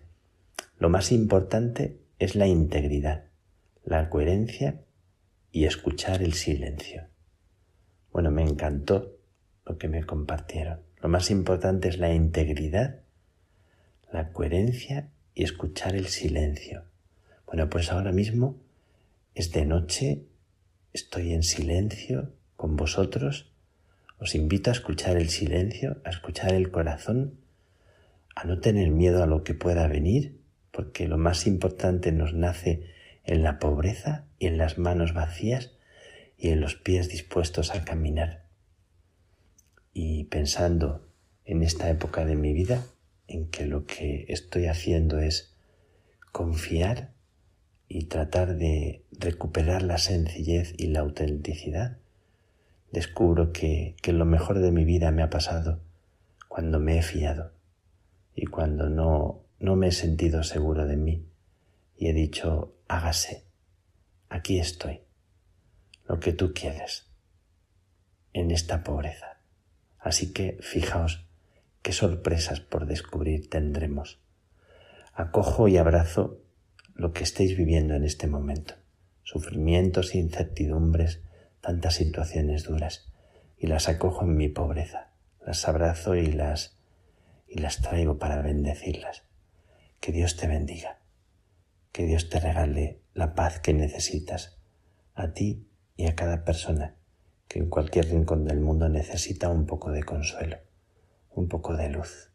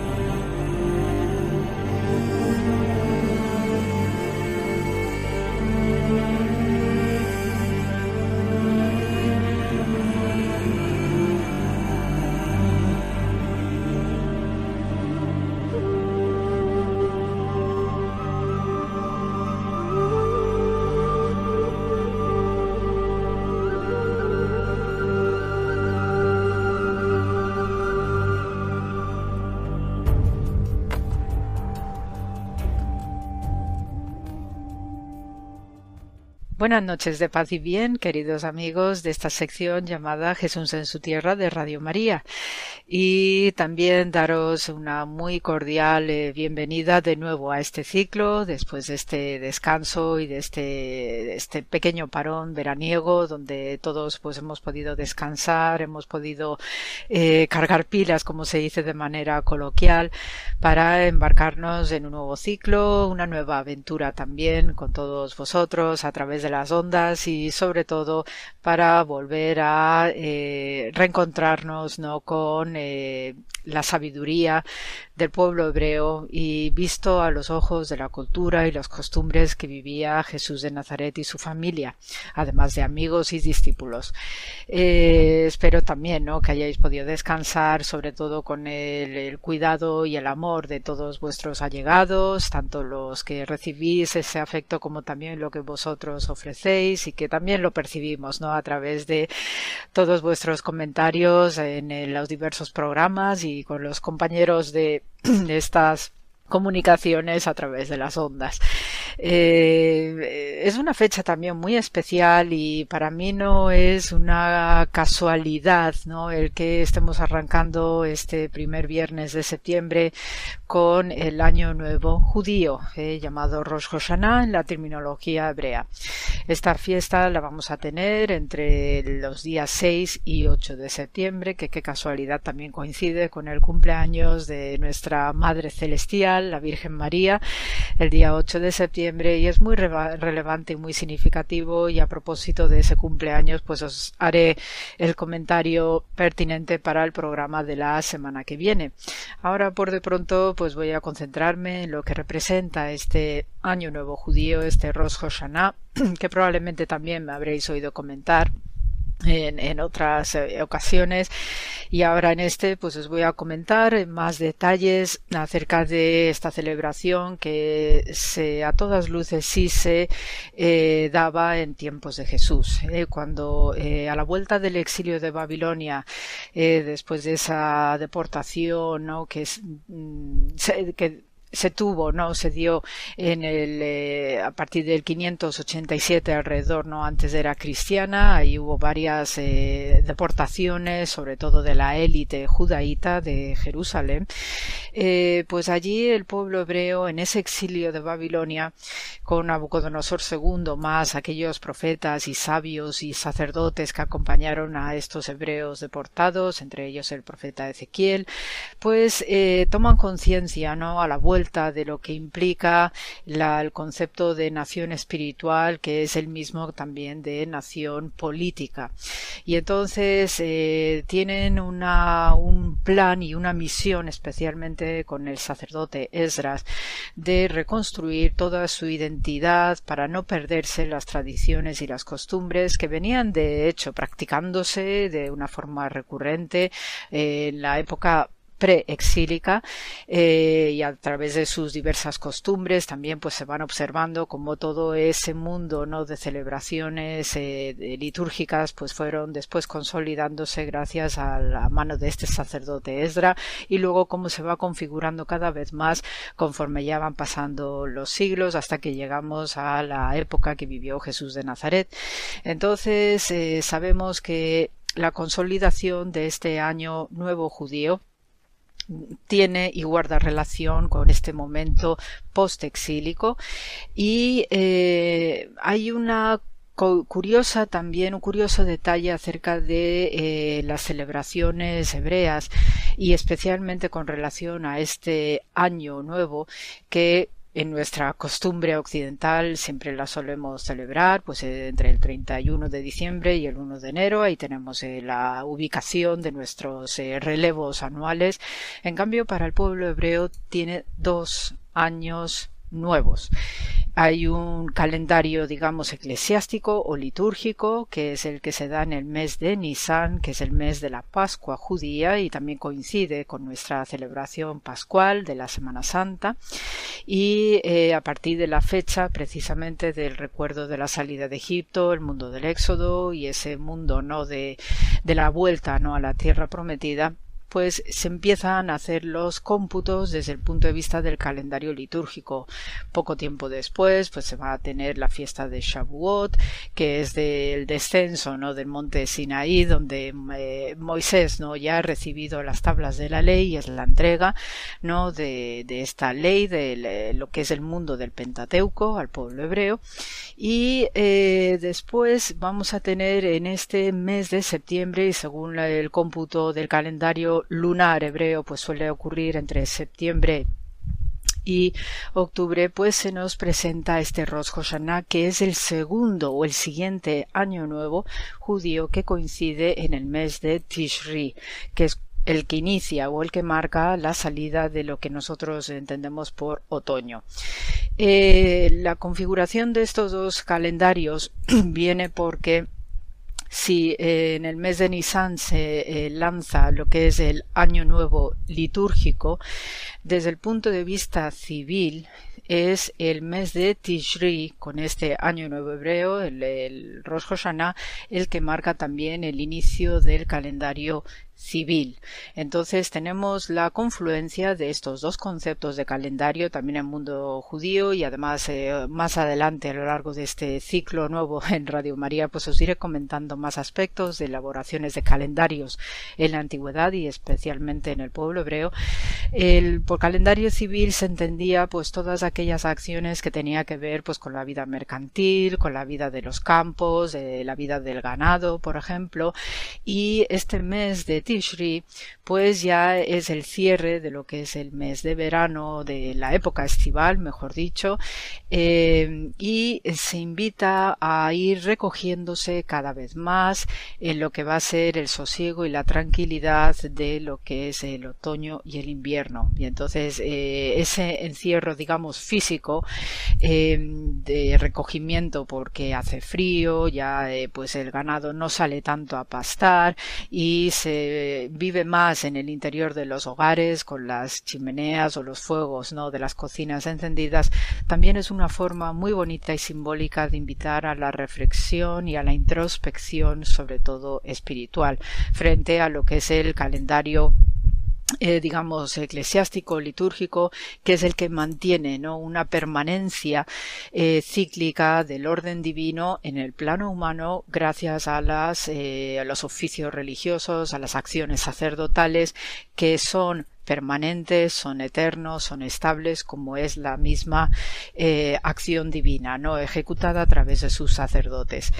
Em, en este ciclo del Rosh Hashanah o del Año Nuevo Hebreo, pues em, también se le conoce como eh, Yom Teruah en hebreo, en lengua hebrea, que significa el día del grito. ¿eh? Y en esto, pues tenemos unas cuantas referencias a través de los salmos, por el cual, pues se hace una especial eh, mención acerca de ¿Por qué este día del grito? ¿no?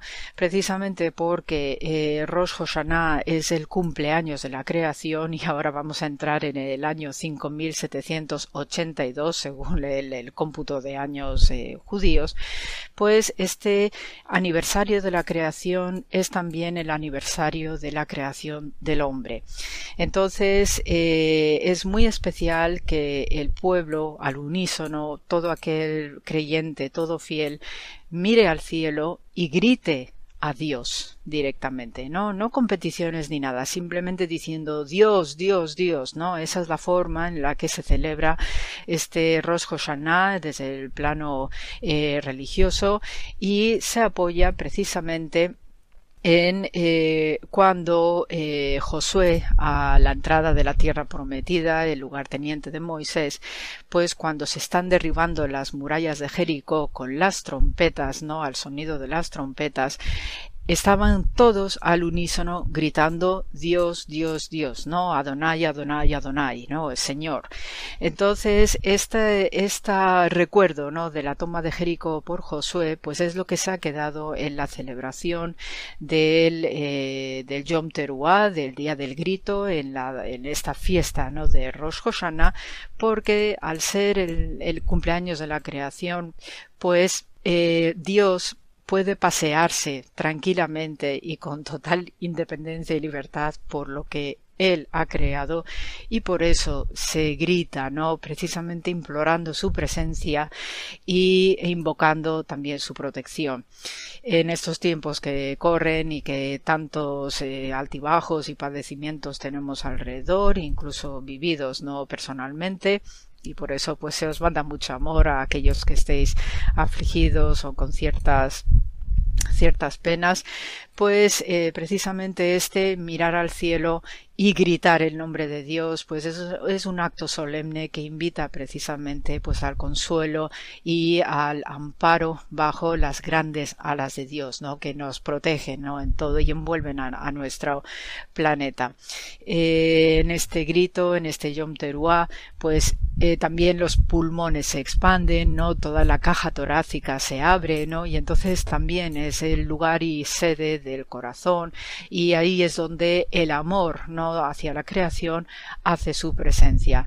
Eh, por ello, en la tradición judía, pues se cree que como es este aniversario de la creación, pues eh, al bajar Dios y pasearse, ¿no? De una manera muy sutil y que aquellos que tienen el corazón abierto, los ojos, ¿no? Recordad, ¿no? Los temas de la ceguera que os he comentado en la tradición judía, aquellos que tienen la mirada abierta es porque tienen mirada, tiene el espíritu, la mirada del espíritu abierto, pues puede experimentar algún milagrito, ¿no? En sus vidas, en aquellos aspectos, aquellos puntos donde más lo necesiten, ¿no? Entonces por eso pues hay también una cierta vigilancia, ¿no? De ver pues qué aspectos sobrenaturales pueden darse alrededor de nosotros.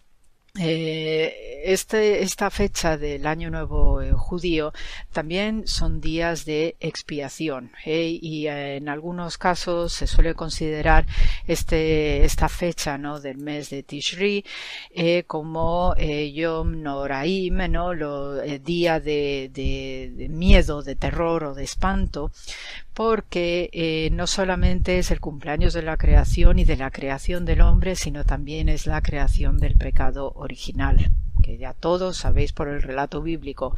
Entonces son días en los que también se invitan especialmente a hacer expiaciones, eh, según la tradición sefardí, que es más propia ¿no? de la zona mediterránea, de los judíos mediterráneos y especialmente los españoles, pues se recitan Selijot durante el mes anterior, es decir, que ahora en el mes de agosto han estado recitando Selijot, ¿no? las penitencias, y todo eso porque si hemos sido creados eh, a imagen y semejanza de Dios, también va con nosotros, ¿no? La carga del pecado y por tanto, pues son fechas estupendas para eh, hacer nuestras penitencias, eh, pedir perdón a Dios por las faltas, pedir perdón al prójimo a quien hemos ofendido y en el sentido pleno ¿no? de lo que representa este, este ambiente penitencial. Y por tanto, pues eh, es muy importante no solamente este grito hacia Dios, ¿no? sino también que se, se hace sonar el cuerno, el shofar también, en unos, unos sonidos también muy majestuosos ¿no? en estos eh, actos solemnes ¿no? de, de, inicio del año de Rosh Hashanah. Y eh, como toda celebración, pues suele haber unos alimentos concretos que acompañan a todas las mesas en estas fechas, eh, donde pues no se celebra el año nuevo como nosotros hacemos, bailando o reservando cualquier sala de fiestas o de bailes, sino que se procura celebrar de una manera familiar, de una manera también sosegada, puesto que se está invitando a hacer una introspección espiritual, mental y física incluso, y si eh, se eh, tiene que adornar la mesa con una serie de alimentos específicos que también tiene significados profundos. Eh, una de ellas, y muy curiosa, es comer cabeza de pescado. ¿eh? Y recordad, en el cristianismo por herencia también de la tradición judía la importancia que tiene el pescado en todas las iconografías y los simbolismos, incluso ocultos en aquellos primitivos cristianos en época de persecución que se identificaban a través del pez. El comer cabeza de pescado viene porque se lee en Deuteronomio 28 eh, versículo 13 Dios te pondrá la cabeza y no a la cola. Es decir, que lo que implica el comer la cabeza de pescado es precisamente porque vas a estar siempre avanzando, siempre mirando hacia adelante, como también se suele hacer cuando se inicia un año nuevo. sé que son estas curiosidades, ¿no? Lo de comer la, cabeza del eh, pescado. Eh, normalmente eh, el tipo de pescado que se suele comer pues pueden ser las carpas, también pueden ser eh, salmonetes y entonces bueno ahí dentro de la tipología de peces pues estos son los que también hay que estar atentos al tipo de pez especialmente kosher. Después, para que sea un año dulce y plenamente fecundo, pues se suele comer mucho las manzanas con miel, bañadas con miel, para tener un año de felicidad, prosperidad y dulzura y para contrarrestar las amarguras. También se comen granadas porque cada fruto del granado tiene 613 granos que equivalen a los 613 mandamientos establecidos en la Torá. Después también se come un pan un pan eh, redondo, no se comen panes de tipo alargado, sino son panes redondos porque eh, eh, dentro de lo que representa lo circular, la circularidad, lo redondeado, pues siempre es la repetición de un evento sagrado que se da permanentemente como es la esfera de lo divino, que se entiende que no abandona, que sigue avanzando y sigue circulando entre nosotros. También se comen pasas, de nuevo por su asociación con la dulzura.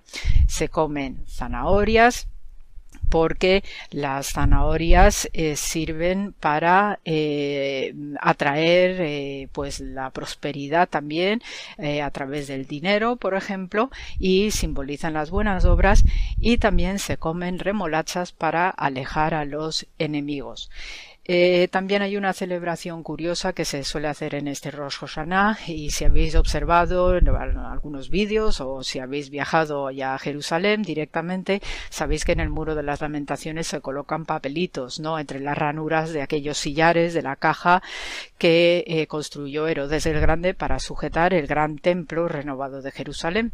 Entonces, lo que hace el gran rabino de Jerusalén en estas fechas es recoger todos esos papelitos con máximo cuidado y los entierra en el Monte de los Olivos. Todos esos papelitos reflejan peticiones, entonces son enterrados ritualmente en el Monte de los Olivos porque para la tradición judía cada palabra tiene una huella carnal de la persona que lo emite y por tanto esas peticiones no se deben tirar a la basura de cualquier manera y en consecuencia tienen este enterramiento precioso además con una ceremonia muy muy eh, cariñosa en el Monte de los Olivos.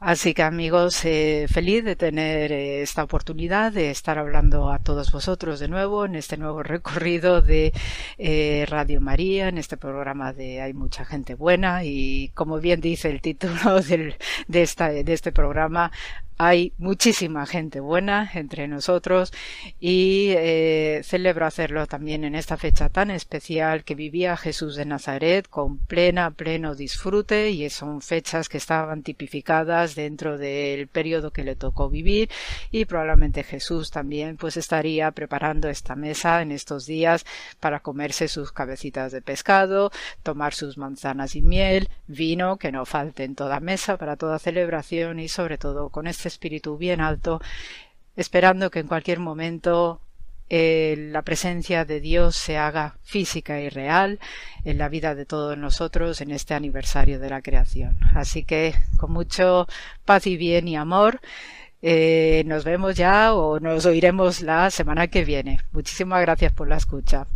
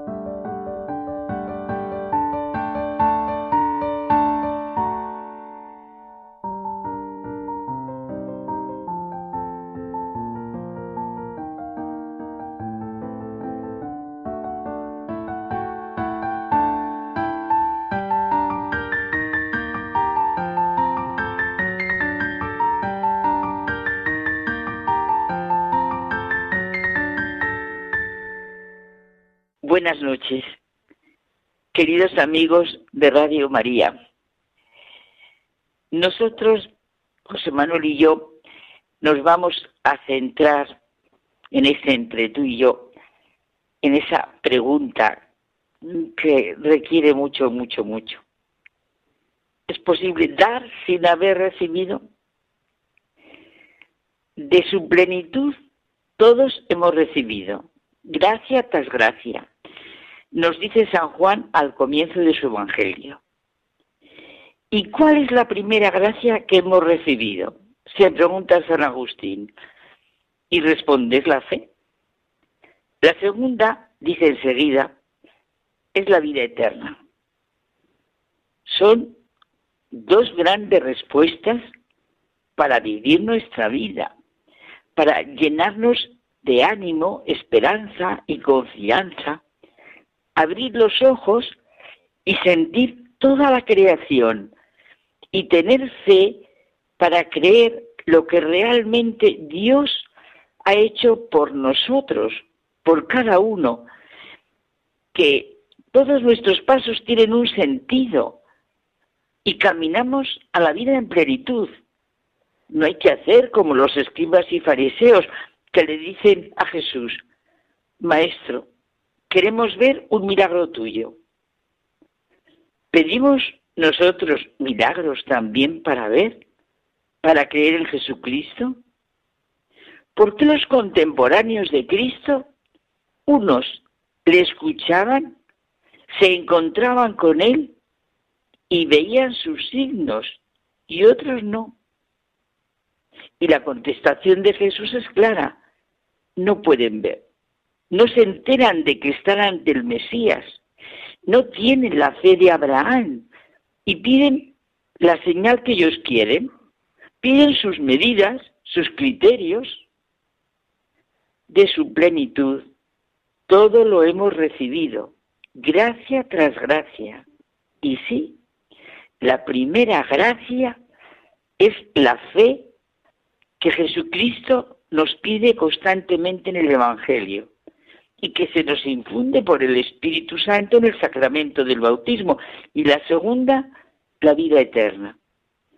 El horizonte de nuestra vida diaria es la fe y la vida eterna, que es la verdadera luz y alegría de nuestro vivir.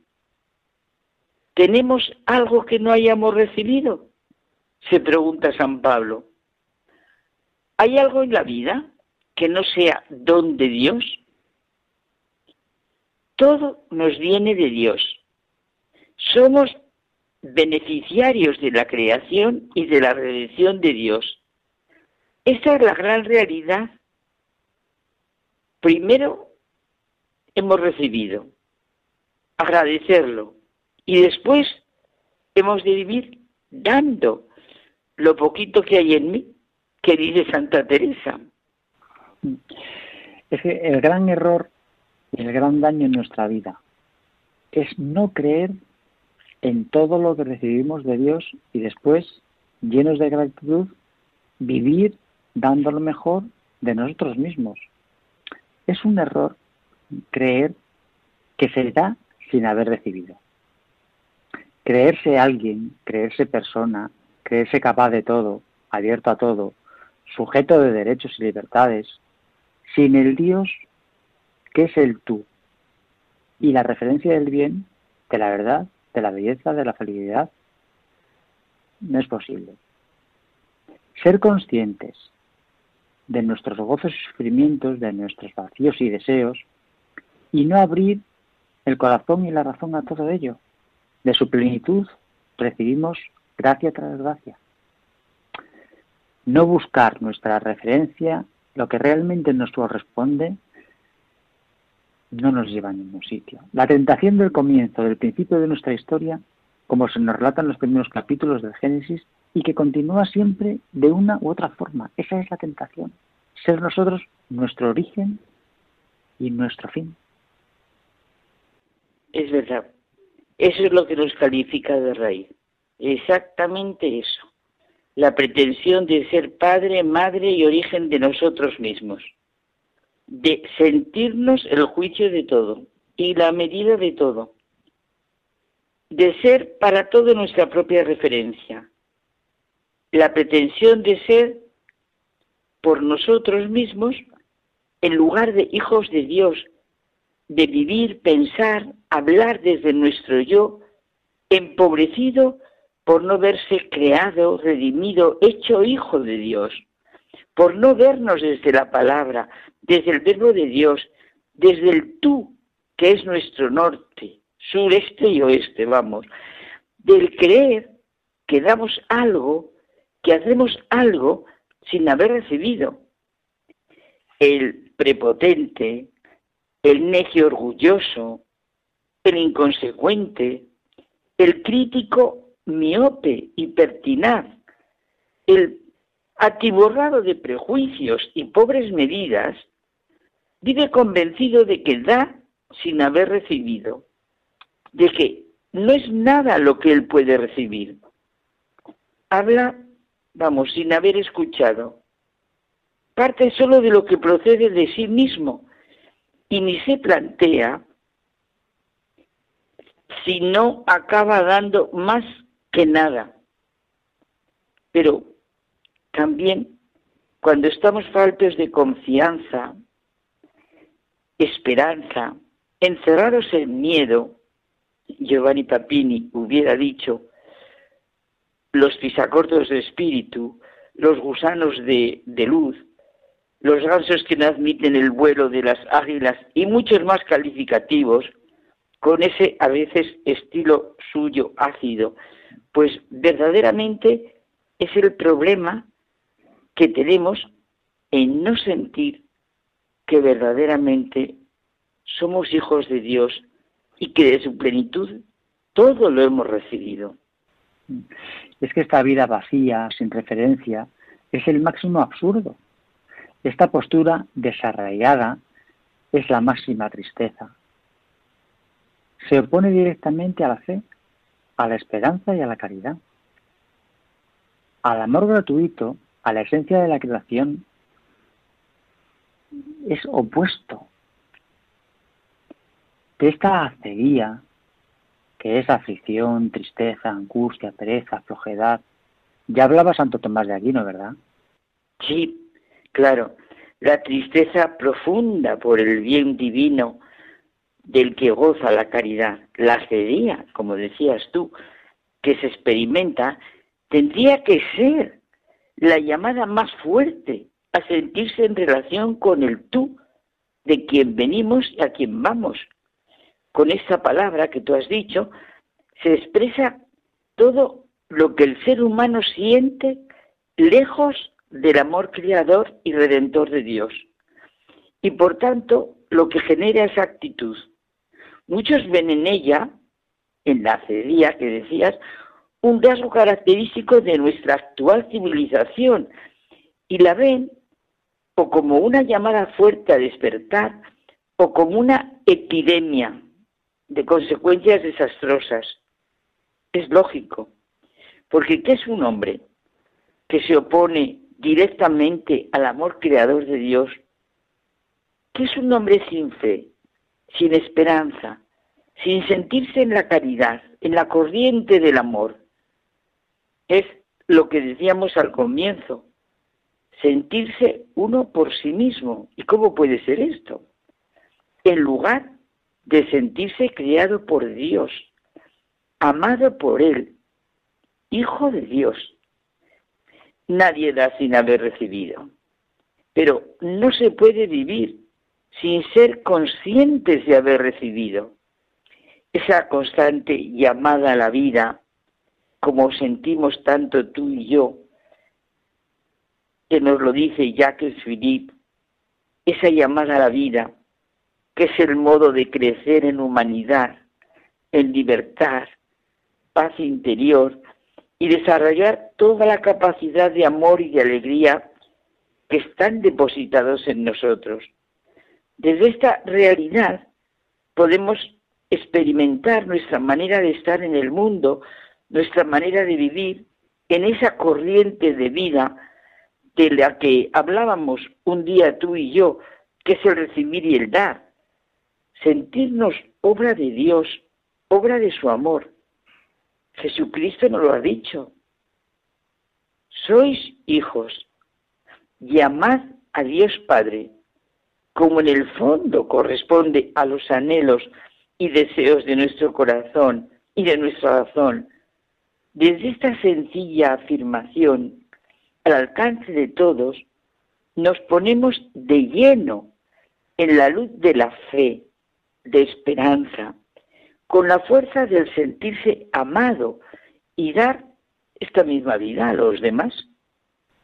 Y es que, como decíamos antes, lo que califica radicalmente nuestro mal es la pretensión de ser origen de nosotros mismos. Pretender dar, hacer, hablar sin haber recibido, escuchado, comprendido, sin ver nuestra referencia con el amor, el bien, la verdad, la belleza, la vacía y completa desnudez, es el máximo absurdo. Claro. Es que mira, cualquier pensador, cualquier político, cualquier ser humano, con un mínimo de sentido de humanidad, de su propia humanidad, tendría que oponerse radicalmente con todo lo que está ocurriendo a la destrucción de la realidad de nuestra relación con Dios. Esa es la gran angustia de hoy. Separarnos de Dios, separar el mundo de Dios, pretender ser un más y es un tremendo menos, un vacío horrible. Como decía Pascal, Dios no es un Dios que pone en marcha la máquina del mundo y después lo abandona. No se puede dar sin haber recibido, hablar sin haber escuchado. Amaos como yo os he amado, que es el gran mandamiento cristiano. Es una propuesta nueva, decisiva, llena de luz y esperanza. Y la novedad de la propuesta, lo recuerda el Papa Francisco, está en como yo os he amado, en que da su vida por nosotros, nos ama hasta el extremo, sin condiciones y sin límites, como se nos muestra desde su encarnación hasta su muerte en la cruz y su presencia continua en la Eucaristía. Pues para terminar, Carmen, mm, debemos reflexionar ¿no? que es desde su plenitud todos hemos recibido gracia tras gracia. Primero hemos recibido la fe y luego la vida eterna. Es verdad. Pues buenas noches. Nos quedamos con esto en el corazón. Buenas noches. Hasta la semana que viene. Hasta la semana que, hasta la semana que viene.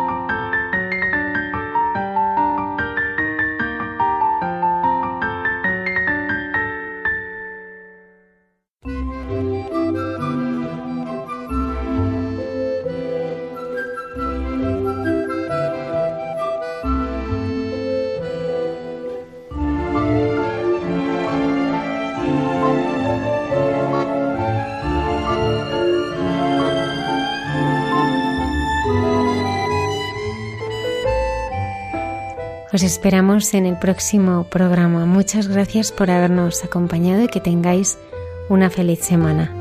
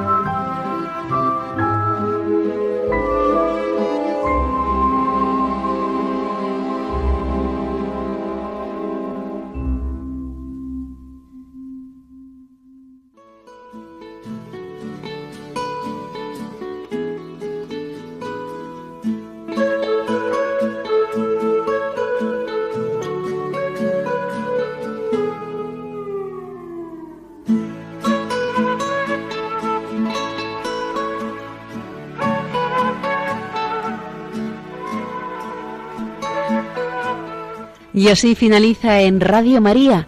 Hay mucha gente buena. Un programa dirigido por Almudena Delgado.